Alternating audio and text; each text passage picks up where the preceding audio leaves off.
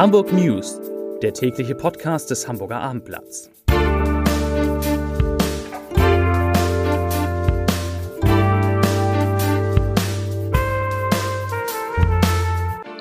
Herzlich willkommen. Mein Name ist Bernd Röttger und ich freue mich, heute einmal wieder für Sie, für euch am Mikrofon sitzen zu dürfen. Heute geht es um natürlich wieder einmal Corona, um den Missbrauch an mehreren Mädchen in Hamburg, um Immobilien in Hamburg und um den Himmel über Hamburg. Aber zunächst einmal, wie immer, die Top 5 der meistgelesenen Geschichten auf abendblatt.de. Platz Nummer 5. Mehrere Mädchen in Hamburg sexuell missbraucht, 41-Jähriger in Untersuchungshaft. Platz 4. Wustrow, Mecklenburgs vergessenes Naturparadies. Platz 3. Wie lange die Ermittler Jattas Handy behalten dürfen. Platz 2 der Corona-Newsblog für Norddeutschland.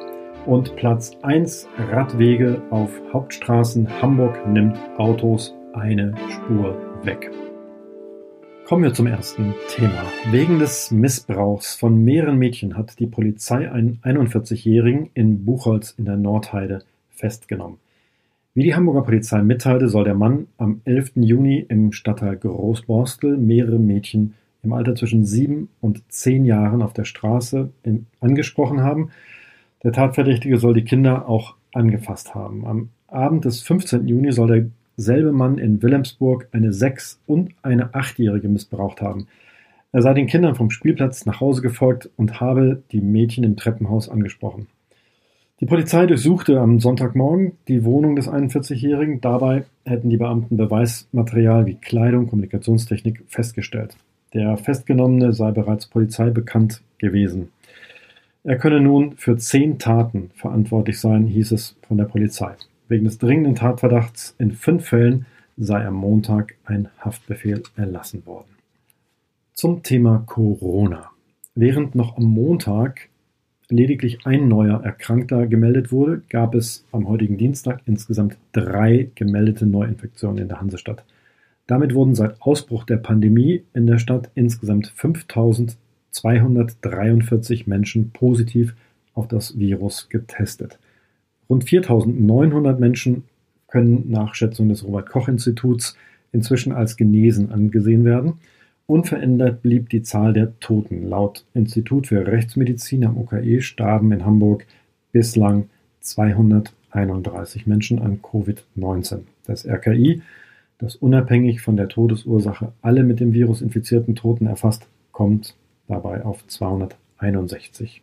Mit 0,9 Neuinfektionen pro 100.000 Menschen binnen sieben Tagen liegt das Infektionsrisiko in Hamburg weit unter dem Grenzwert von 50 Neuinfektionen. Ab dieser Zahl muss der Senat über erneute Einschränkungen zur Eindämmung der Pandemie beraten. Und noch einmal Corona. Die Corona-Krise macht dem Hotelgewerbe in Hamburg und Schleswig-Holstein schwer zu schaffen.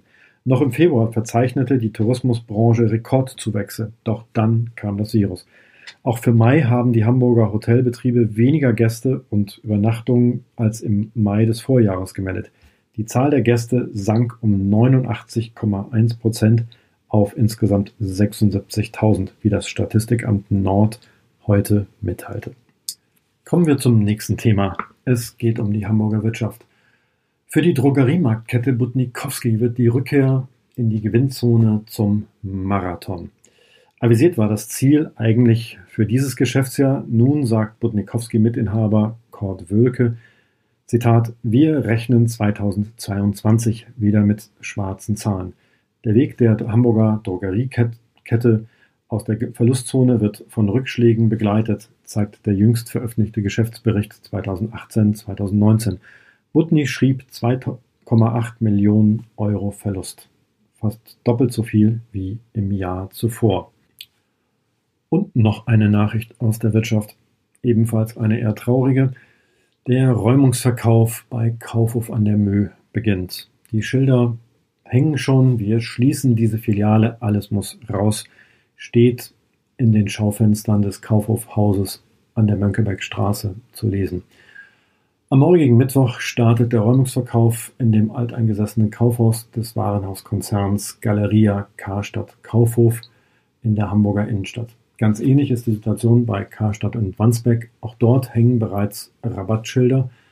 Nach der Rettung der Filiale im Alstertal Einkaufszentrum vergangene Woche sieht die Zukunft für die drei weiteren Hamburger Häuser auf der Schließliste düster aus. In Bergedorf, wo ebenfalls das ausdroht, wurde die Frist für die Schließung vom 31. Oktober auf den 31. Januar 2021 verlängert. So, nun ist aber genug mit den schlechten Nachrichten. Kommen wir zum Thema Immobilien.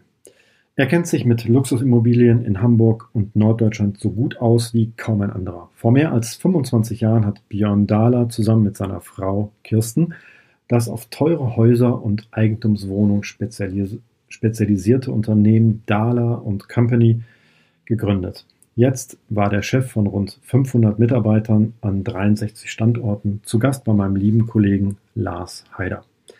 In der heute erscheinenden Folge des Podcasts Entscheidertreffen Haider spricht Dahler über Quadratmeterpreise von unglaublichen 38.000 Euro, die besten Wohnlagen Hamburgs, neue Kunden und über die Maklercottage, die künftig Käufer und Verkäufer zu gleichen Teilen bezahlen müssen.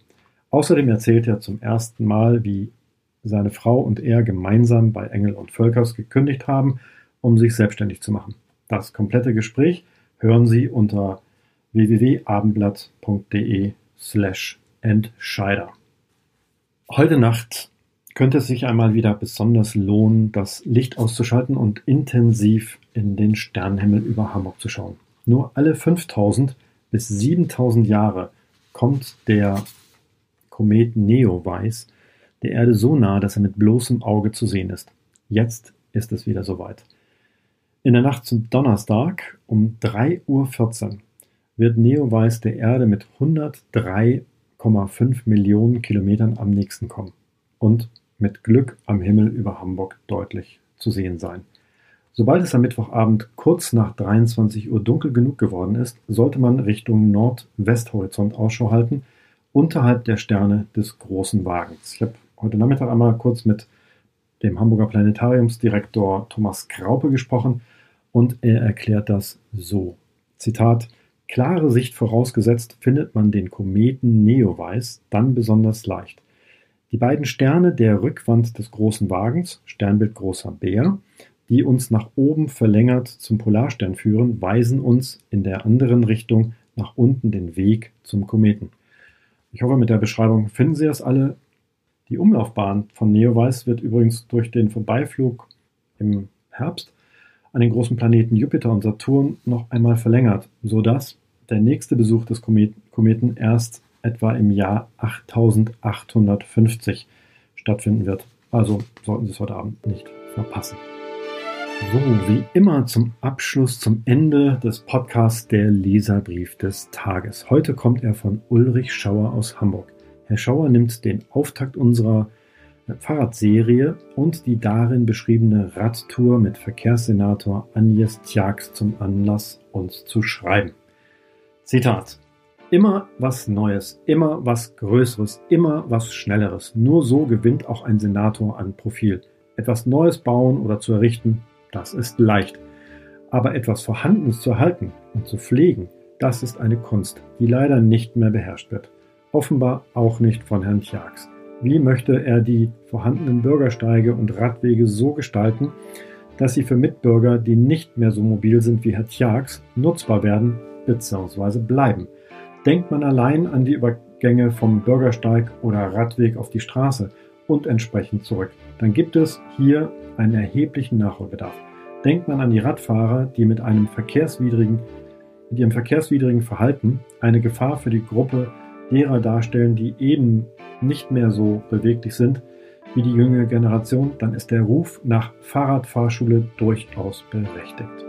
Ich würde gerne mit Herrn Tjax einmal eine Tour im Rollstuhl unternehmen, damit er die Begründung für mein Anliegen selber erfahren kann. Soweit der Brief von Herrn Schauer. Mir bleibt jetzt nur noch eines zu sagen. Ich wünsche euch, ich wünsche Ihnen einen schönen Abend. Morgen begrüßt Sie, begrüßt euch wieder mein Kollege Stefan Steinlein an dieser Stelle. Tschüss!